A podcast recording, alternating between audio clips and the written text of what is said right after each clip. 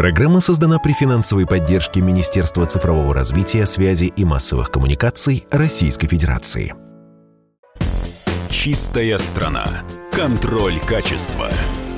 Добрый день, дорогие радиослушатели. В эфире программа «Чистая страна» и я ее ведущий Александр Чекшин. Сегодня у нас в гостях заместитель генерального директора Института проблем естественных монополий Александр Григорьев. Добрый день, Александр. Добрый день.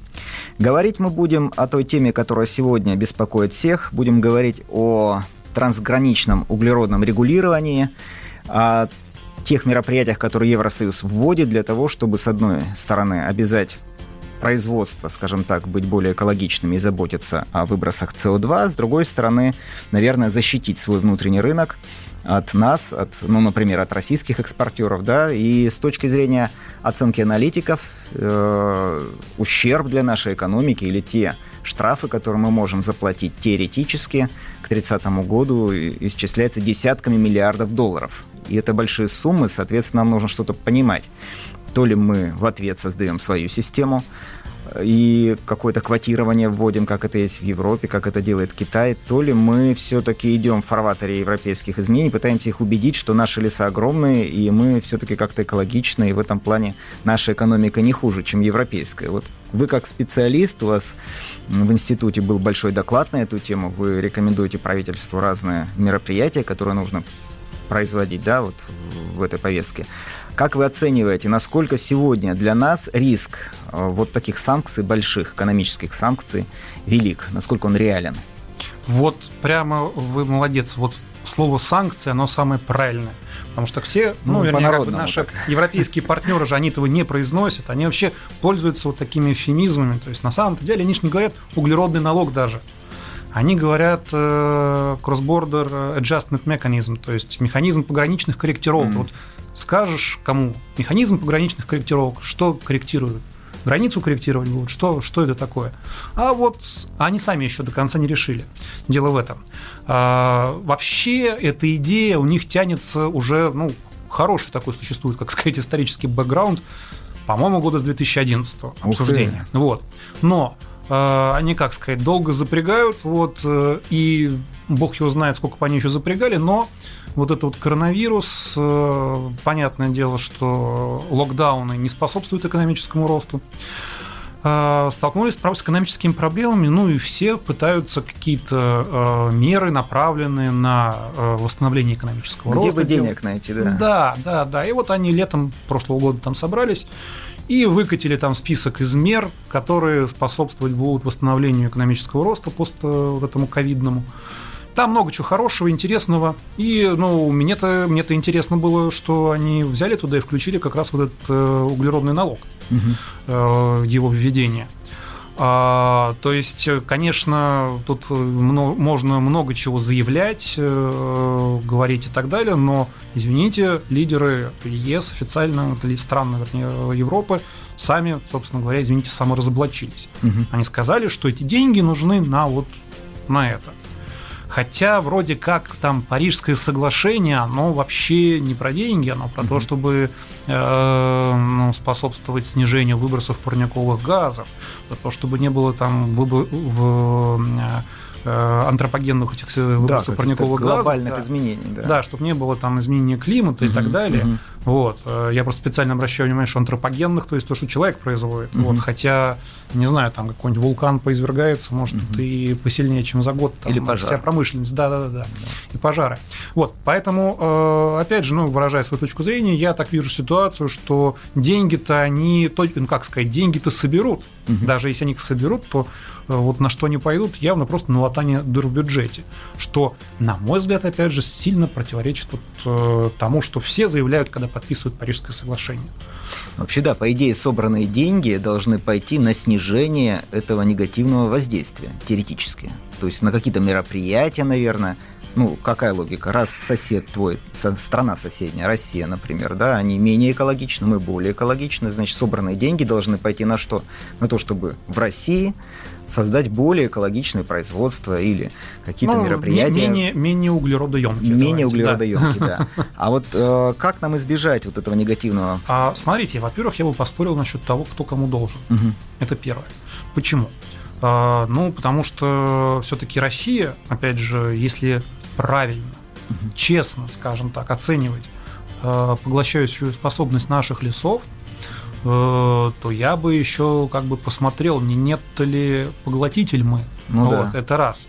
А второй момент. Вообще, ну, выбросы, они же как вот считаются? Есть э, э прямые, есть косвенные. Угу. Э, прямые это то, что, ну, вот у вас, не знаю, там сталелитейное какое-то предприятие угу. металлургическое, и вот что оно прямо выбрасывает, там, не знаю, если вдруг там домно сохранилось, угу. вот что она делает. Угу. Это раз. А есть косвенные. Косвенные на самом деле это электроэнергетика. Ну вот. Угу. Потому что электроэнергия используется абсолютно во всех промышленных процессах. Не бывает практически ничего такого, чтобы производилось без использования электроэнергии. Соответственно, вот тут вот начинается очень интересные вещи. То есть э, электроэнергетика выбрасывает э, тоже СО2. Вот. Ну, если газ. это не гидроэлектростанция. Например. А вот мы, мы не говорим конкретно гидро, не гидро, мы говорим вся. Ну, вся, да, вся. конечно. Там и которые не это самое атомное, которое ничего, ну, да. там и угольное, которое чего, да. разные. Вот, мы смотрим в целом. Вот одна страна угу. и вот там ЕС. Угу. А, и тут тоже интересный момент, что вообще-то мы, эм, ну, скажем так, не уступаем Европе, это, это точно. Угу. В связи с чем?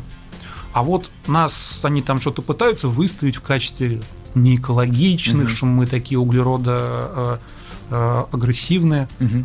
А мы вообще-то как бы наоборот, мы молодцы. Потому что у нас огром... хорошая доля атомной энергетики, угу. хорошая доля гидроэнергетики, да. а в тепловой генерации у нас тотальное доминирование газовой генерации, угу. которая, разумеется, э, она, ну, разумеется, для тех, кто знает, она меньше выбрасывает удельные у него выбросы э, парниковых газов там, по сравнению с угольной. Там. Да, конечно. В Германии они очень много, вот да, многие очень много говорят, что они там закроют то, закроют угу. все, но э, что-то они как-то вот пока не закрывают угольные станции. Да, что-то делается, но в целом нет. Э, а уж если говорить не о Европе, угу. говорить там Соединенные Штаты, угу. Китай, на которые две страны, собственно, угу. о чем речь-то?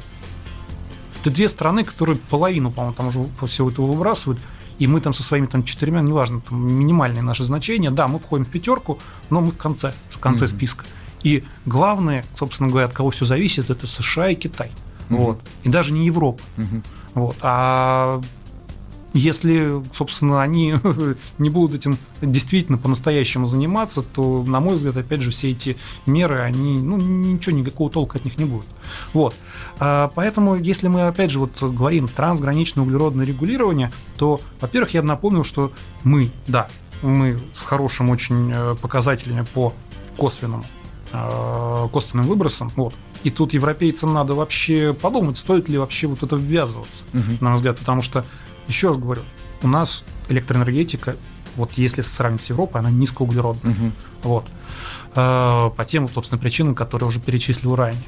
И в этом плане, вот если говорю, если все честно считать, то мы себя комфортно чувствовать должны. Ну, это же должна быть какая-то площадка открытая, где мы дискутируем, где мы какой-то, грубо говоря, комитет независимый, собранный из разных стран, который оценивает, где какие выбросы, где насколько углеродная экономика. Ну, смотрите, э, это все-таки трансграничное углеродное регулирование это европейская инициатива, да. вот, и нам мы вынуждены э, в этом плане, э, собственно говоря, ну работать с теми, кто это вводит. Ну, может вот, быть, на площадке ООН нужно поднимать в целом по миру эту историю, и тогда европейская будет частью. Вы знаете, а даже если это БРИКС поднимет Или этот БРИКС, вопрос, да? например, без ООН, угу. вот просто БРИКС, угу. Вот это будет интересно, как европейцы поговорят с Бриксом, И например. Как, как наши? Планируют, не планируют? Мы же там сейчас вроде... А, вы знаете, тут даже а, для того, чтобы планировать как вот с европейцами в этом плане взаимодействовать. Вот мы, кстати, недавно проводили исследование, а, исследование того, чем закончилось общественное обсуждение на сайте Еврокомиссии, собственно говоря, вот этого вот угу. трансграничного углеродного угу. регулирования.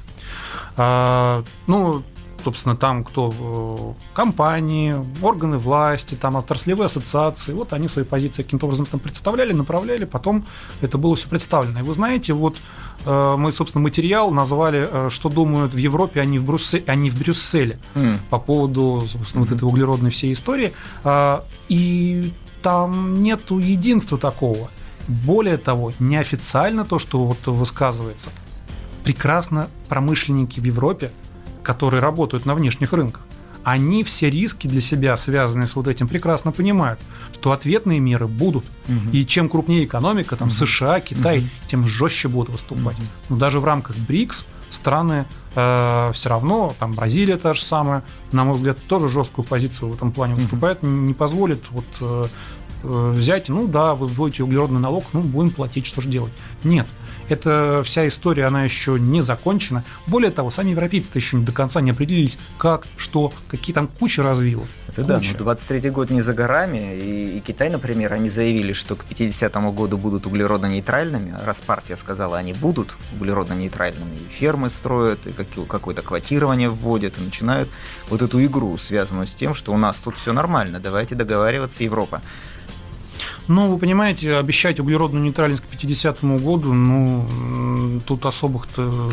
Мы тоже приняли концепцию социально-экономического развития страны без углеродной экономикой. Я просто к тому, что, ну, 50-й, 60-й год, по-моему, кстати, 60-м все-таки китайцы, ну, неважно, это все, это все настолько изменчиво. Спасибо большое, тема сложная, мы будем ее продолжать.